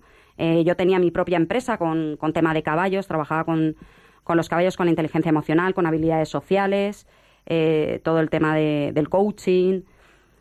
Y de repente cuando me dijo esto, que, que no estaba preparado, que no sabía si, si yo era la persona con la que quería casarse, de repente ahí fue como algo de ¿qué está ocurriendo aquí? Esto, esto no es posible, no, no, no, yo no lo estoy viviendo, ¿no? Yo ya he tenido bastante sufrimiento en mi vida como para que esto no lo aceptaba, para que esto me esté ocurriendo a mí ahora, en este momento, no es posible, y a mis hijas, ¿no? Nos lo merecemos, ¿no? ¿Qué es lo que ocurrió? Bueno, pues de vivir en, un piso en el centro de Valencia, 400 metros cuadrados, o sea, con, sin ninguna eh, necesidad económica, a de repente, pues coger una maleta, eh, dejar todo, mis muebles, todo, absolutamente todo, coger a las niñas y volver a casa de mis padres. Lo que yo pensaba que iba a ser de una semana, dos semanas, eh, se convirtieron en dos años. Durmiendo las tres, bueno, pues en una habitación con, con dos camitas. Yo dormía en el suelo porque no teníamos sitio. Y esto fue eh, un momento muy duro, pero fue algo impresionantemente bonito porque ese fue el regalo más maravilloso que me hizo Dios cuando lo perdí todo. Porque de repente yo no podía estar con la gente con la que había estado hasta ese momento. Yo, fíjate que también había estado como directora de, un programa para adolescentes, enseñando herramientas eh, del yoga y tal también, ¿no? Y llegó un momento que dije, eh, yo no puedo seguir con esto, hay algo que me lo impide, yo no puedo continuar, aquí hay algo eh, que no sé muy bien qué es, pero que necesito, necesito cambiar, necesito estar en otro, en otro momento, en, hay algo, hay algo aquí que no, no sabía muy bien qué era. Entonces mira un cuadro de la Virgen que tenía en ese momento y yo me acuerdo que me acostaba en el suelo, me levantaba en el suelo y miraba ese cuadro de la Virgen. Entonces me hablaron de, de un santo que se llama San Expedito me dijeron, vete a San Expedito, que es el de las causas imposibles. Y como en esos momentos te acoges a todo, dije, pues allá que voy. Está en esta iglesia y me fui a la iglesia del Temple en Valencia. Total, que yo fui a San Expedito y todos los días le rezaba. Imaginaos la cara que debía de tener, ¿no? Y cómo lloraba, que el párroco pasaba todos los días y me veía ahí llorando, que lloraba moco tendido, ¿no? Y, y me miraba y no me decía ni media, solo sacaba Kleenex. El otro solo sacaba Kleenex, ¿no? Y iba pasando los meses y eso iba peor. Todo era peor, todo, todo. No podía ya trabajar. Llegó un momento que estaba en un estado emocional tan malo, ¿no? Que dije, yo no puedo seguir trabajando. Y en el único sitio donde encontraba consuelo era en esa iglesia, frente a San Expedito. Y de repente me di cuenta un día y le dije, pero ¿por qué no me haces caso? Todo el mundo viene a rezarte y le haces caso. Tú porque a mí no me haces caso, ¿no? Y de repente vi que San Expedito estaba señalando a un sitio. Y me fijé y dije, pero ¿a quién estás señalando tú? Y cuando hice así, vi que estaba señalando a un cuadro de la Virgen y de que estaba con el niño Jesús. Y dije, ah, pues es que a lo mejor tengo que rezarle a ella. Y entonces me cambié de banco y me puse enfrente de la Virgen María y del niño Jesús. Y bueno, empecé a rezar y hasta que un día, pues esto fue todo el mes de mayo, el mes de María, hasta que a finales de mayo, eh, fue curioso, eh, bueno, en el, en el año 2015 eh, yo iba, tenía, en aquel entonces tenía caballos, tenía los caballos de la empresa, ¿no? Y había quedado con una chica que, es de aquí de Madrid, que éramos muy amigas en aquel entonces, y, y me decía, he venido de un sitio maravilloso y te tengo que contar, que está por los Balcanes, y te tengo que contar algo. Y yo, claro, yo pobrecita, porque decía, esta chica o quedo con ella o es que no, no, no me la quito de encima, ¿no? Y, me decía, es que quiero contarte mi experiencia. Y yo decía, digo, no estoy yo para escuchar experiencias de nadie, ni yo estoy para escuchar mi propia experiencia, ¿no? Dentro de la iglesia, pero no, no, quería, no quería nada, ¿no?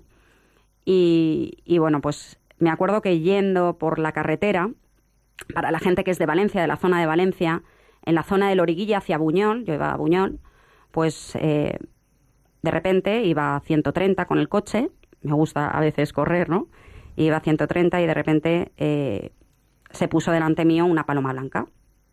Entonces yo me quedé y entonces empecé, en vez de pensar algo, pues no, no pensé nada, entonces empecé, bicho, quita fuera, vete, ¿sabes? Y, y la paloma seguía ahí, delante mío, en, en el capó, y, y claro, yo empecé a, a, dar mandazos con el coche de un carril a otro, empecé con el aspersor, como si el aspersor de, del coche, ¿no? O sea, si tiraba agua, o sea, iba para atrás, no iba hacia adelante, o sea, era ilógico, ¿no?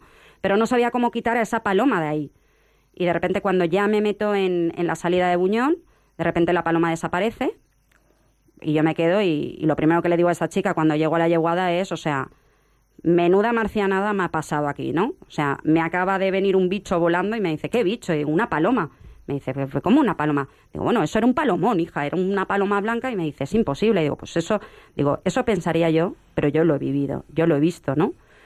Y, y es curioso porque lo primero que pensé, yo soy muy racional, y lo primero que pensé, digo, espérate un momento, y lo primero que busqué en Google es a cuánto puede volar una paloma a kilómetro hora. Y me salía a 40. Entonces dije, esto es imposible, porque yo iba a 130 y luego cuando iba viendo que la tenía muy cerca, pues aminoré, pero a 120. O sea, esto es imposible, ¿no? Lo dejé ahí, no, no, tampoco le di más vueltas, lo dejé ahí, me olvidé del tema. Y a lo largo del día comimos juntas y a lo largo de, la comida ella me iba hablando de un sitio que había estado, eh, con una experiencia mariana muy bonita, y yo la miraba y le decía, mira, mm, yo te creo, porque me lo estás contando tú, pero, eh, perdona, mi familia es del Opus Dei, yo he ido un montón de años a un colegio del Opus Dei, ¿tú no crees que si hubieran pasado esas cosas yo me hubiera enterado? O sea, yo se lo puse realmente difícil a esta chica, ¿no? Y esta chica, la pobre, ya no sabía qué decirme y lo único que me dijo es, mira, ¿por qué no vienes a casa y te enseño unos vídeos y no sé qué? La pobre ya estaba desesperada, ¿no? Por un poco por, por evangelizarme. Y, y yo le dije, bueno, pues vale, pues bien, pues, pues, pues bien, en un domingo no, no teníamos nada que hacer. Y entonces, bueno, pues cogimos el coche, nos fuimos a su casa, que estaba en un pueblo, y de repente eran las 7 de la tarde y empiezan a tocar las campanas de la iglesia, cuando antes ya vivo enfrente, ¿no?, de la iglesia. Y me dice, oye, ¿quieres que vayamos a misa? Porque como hoy es domingo, digo, bueno, pues, pues venga, pues vamos, vamos a misa, claro que sí. Entonces me acuerdo que cuando entré en la iglesia, lo primero que recuerdo es un olor a rosas increíbles, ¿no? O sea, empecé a oler a rosas y lo primero que empecé es, oye, ¿qué ambientador utiliza aquí el párroco? Y la otra se me quedó mirando y me dice, yo no huela nada. Y digo, pues hija, digo, huele fenomenal, ¿no? Y, y me acuerdo que cuando empezó la misa, di un vistazo arriba, abajo, yo soy, me gusta ser muy observadora, y vi un montón de abuelitas.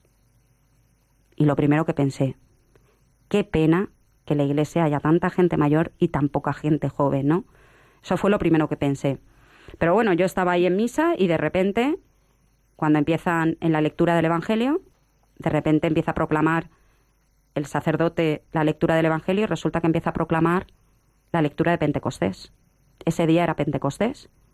Y de repente me quedo mirando, me acuerdo que miré a la Virgen, miré al sacerdote, miré a esta chica, volví a mirar a la Virgen, volví a mirar al sacerdote, volví a mirar a esta chica, esta chica me miró y de repente empecé a relacionar la paloma con la iglesia y dije, no puede ser, me estáis tomando el pelo. Esto no entra dentro de mi razón, esto me estáis tomando el pelo, esto, esto no es posible en mi vida, ¿no?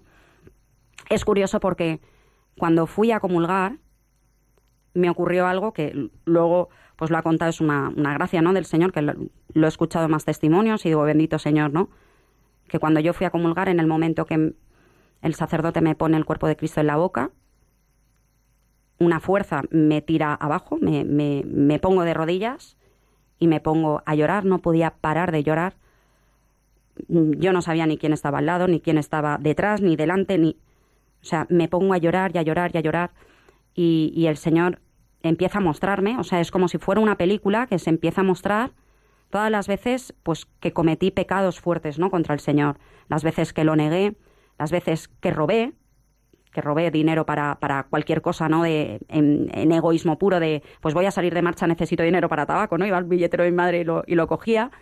O incluso eh, momentos más fuertes que le había dañado eh, fuertemente al Señor y, y, lloraba con tal sufrimiento, yo no, yo no sé eh, qué momento, ¿no? Pero lloraba tan, tan, tan fuerte que de repente llegó un momento que yo ni recordaba. Y me llevó un momento que era cuando yo tenía ocho años, me escapaba de clase y me llevaba eh, los catálogos estos que vendían de, del capitán este Cousteau, que era eh, con los, con, bueno, que salían las fotos marinas, ¿no? De las ballenas y de los tiburones. Bueno, pues yo me hacía colección y se lo llevaba al señor y yo me ponía en el oratorio dentro del colegio para que nadie me descubriera dónde estaba, me ponía debajo del altar. Y como tenía unas faldas muy largas, si entraba alguien dentro del oratorio, no podían verme porque yo estaba debajo del altar. Entonces, debajo del altar yo veía el sagrario y veía a Jesús. Y yo le hablaba a Jesús como si hablara a mi mejor amigo. Entonces yo le decía a Jesús, mira, yo le llevaba todos los días los cromos nuevos que tenía y las nuevas imágenes que yo tenía y se las iba enseñando. Y le decía, ¿te gusta esta? ¿Te gusta la otra? ¿No? Entonces me llevó a ese momento. Y para mí ese momento fue el momento de has llegado a casa. A raíz de ahí eh, mi conversión fue hace, esto te estoy hablando del año 2015. Em, fue, o sea, sabía que ya había un punto que el Señor me había hecho conocerle y fue un punto tan fuerte en mi corazón que sabía que ya no había marcha atrás. De hecho, después este chico quiso volver a tener una relación para, para volver a casarse y yo ya no pude. Yo ya no pude, no pude volver a, a trabajar, sino solo trabajar para el Señor, eh, evangelizar para Él y cada día, ¿no? O sea, yo esa noche cogí por primera vez el rosario, yo me acuerdo que no sabía ni rezar el rosario y, empecé a mirar en internet cómo se rezaba el rosario, ¿no? Y empecé por el primer misterio y, y yo no tenía ni idea, ¿no? Y es curioso porque me acuerdo que esto tiempo después, ¿no? Todo es un proceso. Yo al final me he dado cuenta que todo ha sido un proceso de conversión y sigue siendo un proceso de conversión, ¿no? Y me he dado cuenta de lo más importante, ¿no? Que Recuerdo que abrí la primera vez que abrí la Biblia, leí Te escogí desde el vientre de tu madre. Y yo me puse a llorar. Y de repente fue algo curioso porque era el día de mi cumpleaños. Y el día de mi cumpleaños es un 22 de julio. Y yo nací un viernes. 22 de julio es el día de María Magdalena. Y yo nací un viernes a las 3 de la tarde. Estuve tres días, porque nací con vueltas de cordón umbilical, tres días en la UCI porque tenía asfixia. Entonces yo siempre se lo digo al Señor, ¿no? Digo, Señor, ya me escogiste para estar crucificada contigo, estando en tu cruz estando contigo, ¿no? Ahora, claro, el del lema que os, que os hablaba antes, ¿no? De, de el dolor es inevitable, el sufrimiento es opcional. Ahora, cuando impartimos los retiros, digo, olvidaros de eso. El dolor es inevitable, el sufrimiento es opcional, está claro, pero el sufrimiento es la salvación. A nosotros, aquí como católicos, es la única, en el único sitio donde te van a decir, la única felicidad es sufriendo por Jesús. Hay gente que, hay una canción de hecho que canta mucho, ¿no? Eh, que yo lo he hecho cambiar en, en, Valencia, en los retiros, ¿no? Cuando, cuando dicen, eh, no hay lugar más alto que estar a tus pies. Y yo le hice cambiar la, la letra a las chicas de, del alabanza y les dije, no, no hay lugar más alto que estar en tu cruz. Ese es en el único sitio donde tenemos que aspirar a esa santidad con el Señor. Entonces da igual que estés, que se te rompa el coche en el alternador, como me pasó ayer, que no tengas dinero, eh, que no tengas trabajo. Me acuerdo cuando, cuando quise renunciar ¿no? al trabajo material para seguir a Jesús y tuve una lucha interna muy fuerte porque yo tengo dos niñas, tengo que pagar un alquiler eh, y estoy trabajando para el Señor, estoy ayudando también a sacerdotes, ayudo a gente con el tema de la, a formarles con el tema de la nueva era, los peligros que hay en la religión católica y es algo increíble porque de repente me puso el Señor que digo, ¿esto dónde hay? ¿Una furgoneta? Que dice, no solo de pan vive el hombre, ¿no? Señor siempre te va dando mensajes todos los días para que a través de una persona, a través de la palabra, para nosotros es fundamental, ¿no? Leer la palabra, la oración, la oración constante, eh, la formación. O sea, estamos en un continuo porque al final es eh, estar siempre con el Señor. Padre José, eh, una cosa que ha salido aquí, ya ha salido varias veces, porque no se ha salido con el padre Federico, es pues cómo tantas personas recurren a lo que ahora mismo nos estaba contando Blanca, ¿no? A, pues a, todas estas eh, artes mágicas, por llamarlo de alguna manera. ¿Por qué se recurre tanto y uno no descubre tanto la fuerza del Espíritu Santo? ¿Por qué no es tan difícil creer y confiar en el Espíritu Santo? ¿Y por qué tan fácilmente uno busca cosas como las que ahora nos contaba Blanca antes el padre Federico? Pues bueno, aunque sea un poquito duro otra vez, pero bueno, yo creo que a veces la Iglesia no ha sabido, yo creo que nosotros no hemos sabido ofrecer, no, no hemos sabido abrir esa puerta. Le tenemos miedo, como decía antes el Padre, al, al tema del demonio, al, exorcismo, a, todas esas cosas, ¿no? Entonces, usted sabe, Padre, que el ser humano es trascendente y necesita una trascendencia y si nosotros no la ofrecemos, pues la buscan en otros lugares. En la magia, en el esoterismo, los brujos, eh, eh, curanderos. Es que muchas, muchos sacerdotes, yo creo que hasta desconocen este tema, y usted lo sabe, padre. Hay sacerdotes que, que incluso niegan la existencia del demonio y, o bueno, es un, es un, es un algo, es una, pero no, no lo nombramos.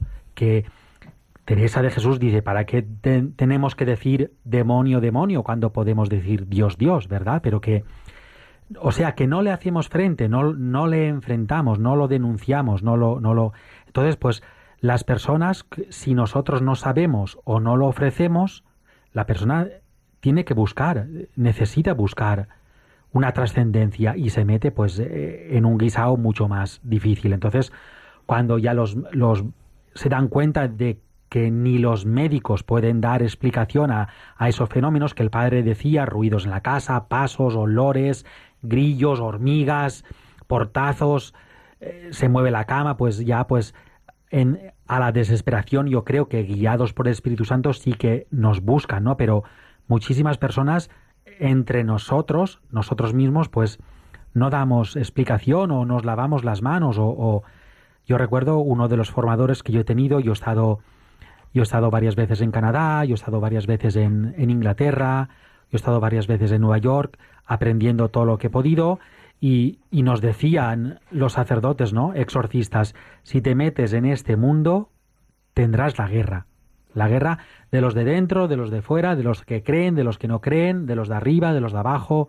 Y es verdad, cuando te metes en este mundo, pues claro, al demonio le da mucha rabia. Entonces, yo creo que uno de los de los porqués es ese. Los sacerdotes, pues, a veces, pues, tenemos miedo, ¿no? A este enfrentamiento, que no, lo que decía antes el padre, ¿por qué tengo que tener miedo? Dios es mi padre, la Santísima es mi madre, el Espíritu Santo es mi fuerza. Dice el padre, dice uno, uno de los padres que yo he estudiado y que he leído, que nosotros tenemos aquí en, en estas dos manos ungidas, pues, dos misiles, dos misiles que son la fuerza del Espíritu Santo. ¿Y por qué tenemos que tener miedo a nada y a nadie? Pues es eso, si nosotros no ofrecemos esa solución, esa...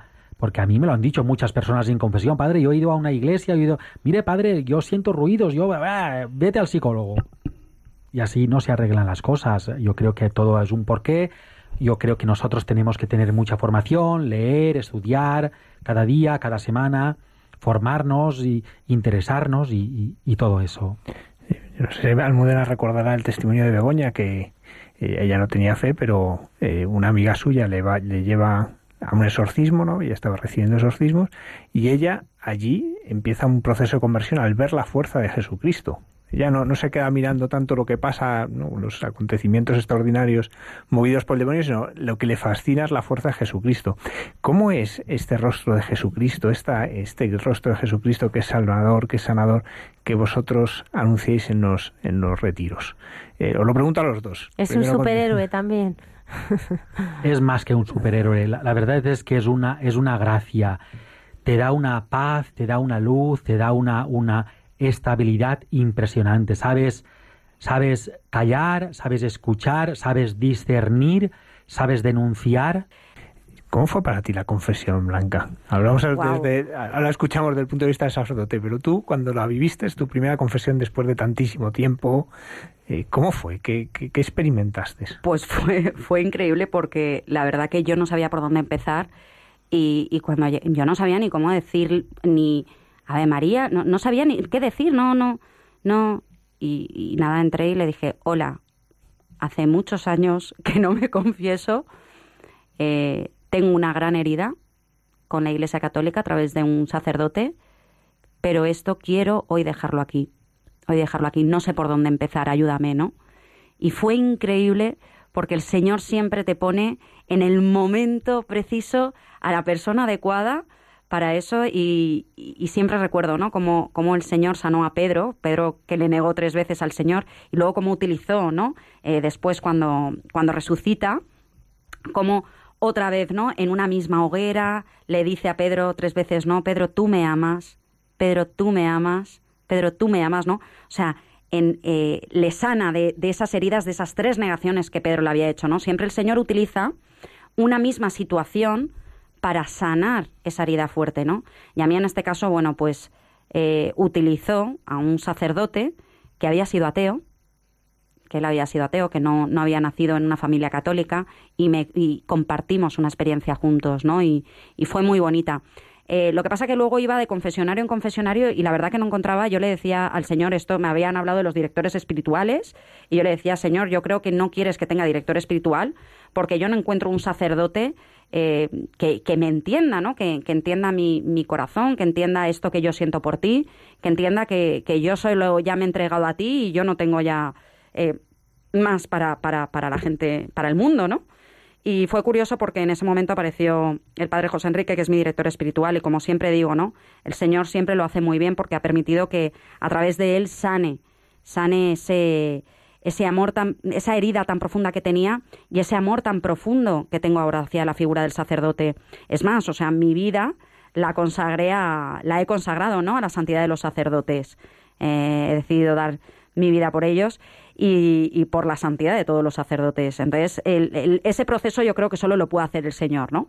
El, hay gente que, que me ha conocido, incluso hace poco una, una amiga que, que se llama Ana María, que es del Opus Dei, y llegó y me dijo, realmente esto ha fortalecido mi fe, el encontrarte a ti con esta fe tan profunda. O sea, eso ha fortalecido mi fe. O sea, después de haberte conocido, como has sido, lo rebelde que has sido, ¿no? El, el, que estés siguiendo de esta manera a Jesucristo, ¿no? Hay que, nosotros seguimos a un Dios vivo, amamos, no, no conocemos el Evangelio, vivimos el Evangelio, que es muy diferente, y sobre todo con pasión, con pasión. La pasión nunca tiene que, que, que apagarse, ¿no? Es algo que, como digo yo, hay muchos bomberos, hay muchos apagafuegos que quieren apagar ese fuego y ese, ese fuego se tiene que, que vivir cada día, ¿no? Muchísimas gracias por haber estado esta noche. Todo es aquí. gracia, Almudena. Yo también quiero dar gracias a todos los, a, vos, a vosotros por darnos esta oportunidad, a Blanca por ser tan valiente y ella ha cogido la cruz, se ha negado a sí misma, ella quería formar una familia, pero cree que la familia de Jesús es la, es la mejor, es la que más paga, aunque también el Señor dice con persecuciones. Uh -huh. con persecuciones. Claro, no, eso siempre. Mm. Las gracias también gracias y sobre todo y al Padre. y sobre todo deciros también, ¿no? Que si si Jesús dio la vida por nosotros, nosotros qué le vamos a dar, ¿no? O sea, que no sea la nuestra también. Muchísimas gracias a vosotros también y por la labor que hacéis. Gracias.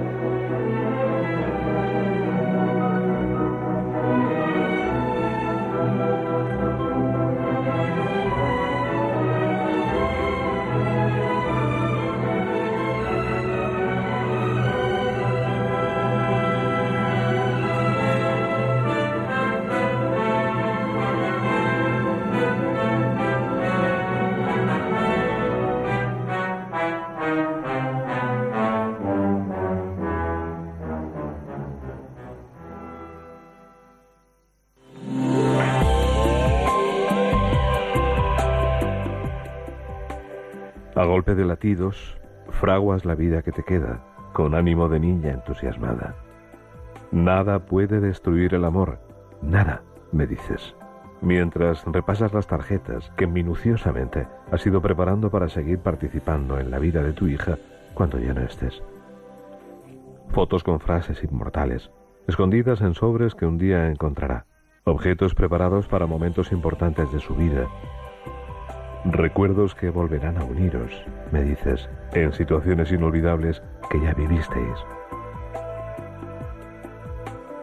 Quiero seguir en tu vida aunque ya no esté, aunque no me veas. Y esta frase literal que dices a tu hija me encoge el corazón. Siento cimas abiertas a mis pies, mientras sujeto un par de lágrimas rebeldes y tú te emocionas. Y tus palabras revelan el amor verdadero. La economía de tus gestos revelan sentido y seguridad. Has contado los pasos de tu niña desde que nació Ahora preparas los postreros, de la mano de su padre, ante tu mirada ya sagrada. Ellos saben que no te perderán, querida amiga. Cerrarán sus ojos, como les enseñaste, y hablarán con Dios. Y entre tanto, velarás sus vidas como siempre has hecho. Gracias por la lección.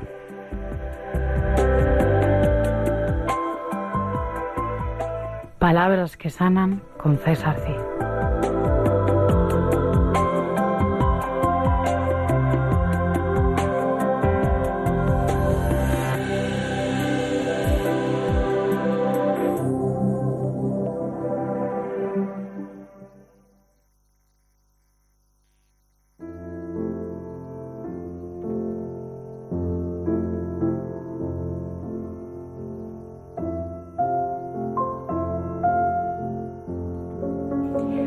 1 y 49 minutos de la madrugada. Se ha pasado así el programa, tan, tan rápido y tan intenso a la vez.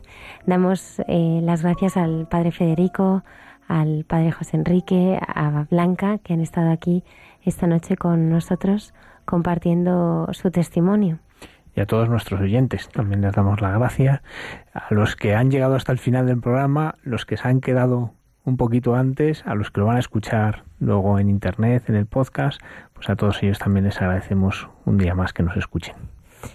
Solo queremos eh, ya despedirnos, eh, a que nos escribáis. Hay mucha gente buena. Nos quedan todavía algunos correos por responder que nuestra amiga Lola va recogiendo pacientemente cada semana, pero nos anima mucho eh, saber que estáis ahí y tenemos muy en cuenta eh, todas eh, vuestras sugerencias y, comentarios porque en definitiva eh, nosotros aquí estamos para servir y para descubrir el rostro del Señor ¿no? en cada segundo de, de este tiempo que pasamos, que pasamos juntos.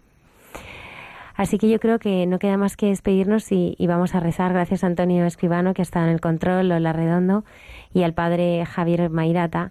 Eh, comentar a nuestros siguientes que estaremos todo el verano, ¿verdad? Nosotros no cerramos por vacaciones. Por supuesto. ¿Eh? estaremos en directo ¿eh? todos los viernes. Así que nos encantará eh, que nos encantará que nuestros oyentes pues nos sigan nos sigan acompañando. Que tengáis una feliz y santa semana. Gracias, gracias por estar ahí.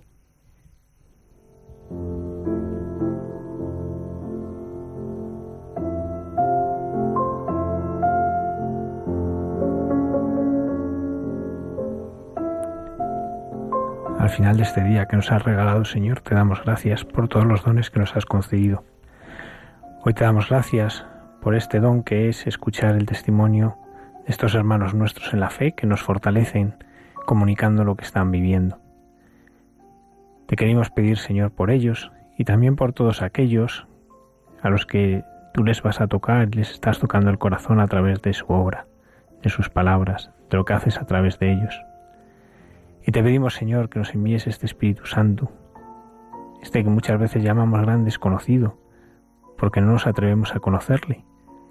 Pues danos, Señor, este Espíritu este espíritu para crecer en el amor a ti este espíritu para crecer en fe y de esta manera, Señor, que a todos les llevemos la alegría del Evangelio, la alegría de sabernos amados por ti, la alegría de tu perdón y de tu salvación. Señor esté con vosotros. Y la bendición de Dios Todopoderoso, Padre, Hijo y Espíritu Santo, descienda sobre vosotros y os acompañe siempre. Amén. Buenas noches.